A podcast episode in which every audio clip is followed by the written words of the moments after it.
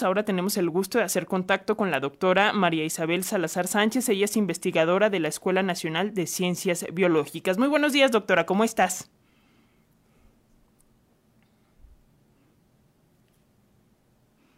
Hola, doctora. ¿Nos escuchas?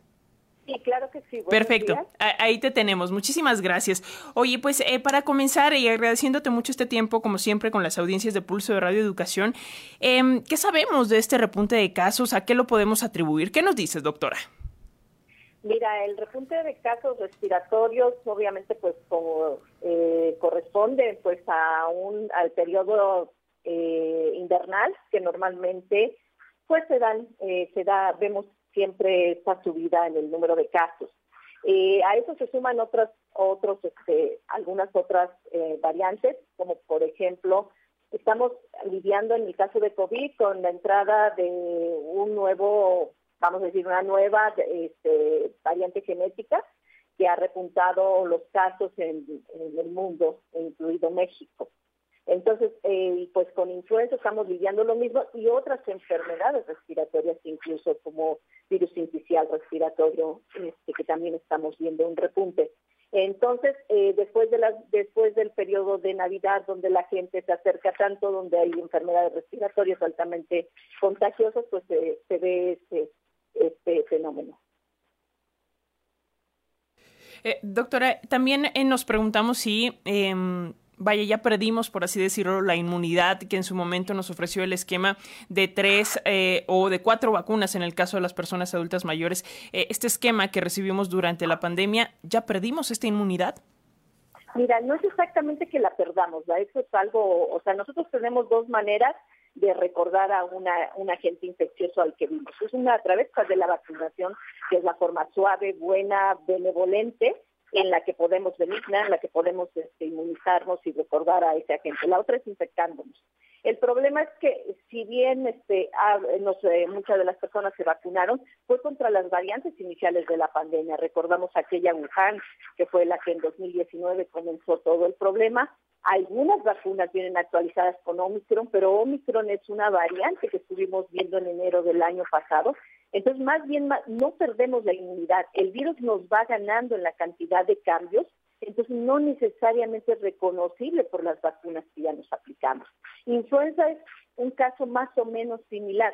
La vacuna que hace anualmente se determina por ahí de diciembre cuáles son las variantes circulantes, se hace para el siguiente año, pero no significa que necesariamente esos sean los subtipos que vamos a ver cuando nos infectamos.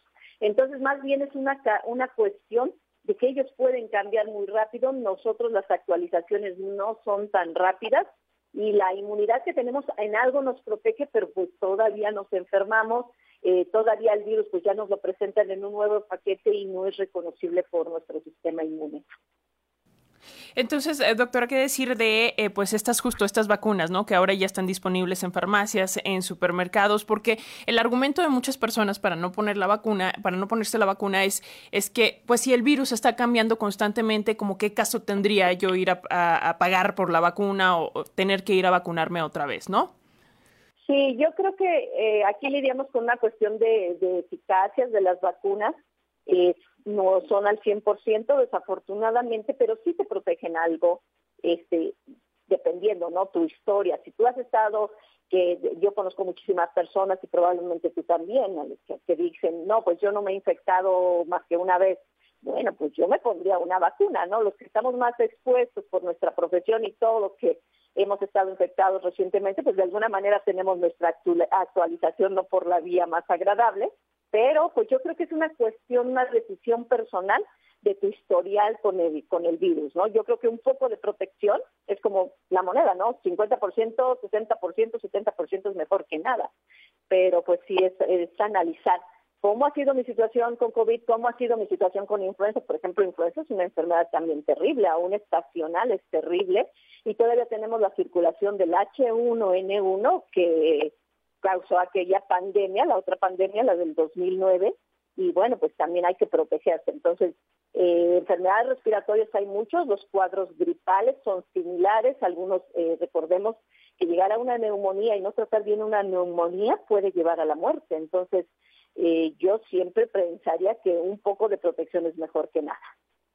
Eh, doctora, ¿qué decir eh, respecto a eh, pues las reacciones que hasta cierto punto son normales después de, una vacuna y si hay riesgos respecto a la aplicación de esta?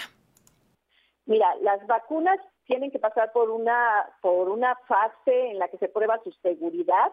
Hay efectos que se prueban en grandes poblaciones y la fase 3 de las vacunas incluye pues miles de personas en las que se pueden verificar efectos de baja frecuencia. No puedes anticipar, obviamente, en este tipo de pruebas la reacción de todas las personas que vas a vacunar. No es lo mismo unos miles que millones. Entonces, escasamente llegan a, llegan, se pueden llegar a producir algunos efectos hay efectos que son deseables. ¿Qué es lo que queremos cuando ponemos una vacuna? Que haya un poquito de inflamación, que haya un poquito de fiebre, que haya un poquito de dolor, porque eso está diciendo que tu sistema inmune está reaccionando, que las células están llegando al sitio, están reconociendo el virus y están despertando una respuesta. Ah, obviamente, con el agente completo, en este caso cualquiera de los dos virus, pues eh, el caso de la vacuna de influenza es una vacuna que se inactiva, es decir, el virus viene inactivado, o sea, no, no puede causar ninguna infección. En el caso de COVID solo es un pedacito del virus, pero no se compara con la infección natural, o sea, sí es deseable, los efectos secundarios no son agradables, pero son deseables porque es como estamos diseñados en la naturaleza para poder montar una respuesta contra un agente infeccioso. Entonces, pues sí, no, no es agradable, pero no hay que asustarse, es parte de que nuestro sistema inmune sí está reconociendo, sí está haciendo algo en contra para defenderse en futuros encuentros con ese agente. ¿Tendremos que volver al uso del cubrebocas, doctora, o cómo lo ves?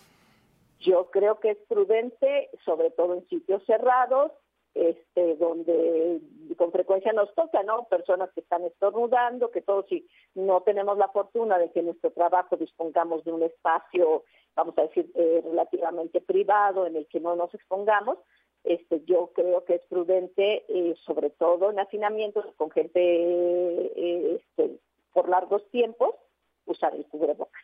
Es muy prudente.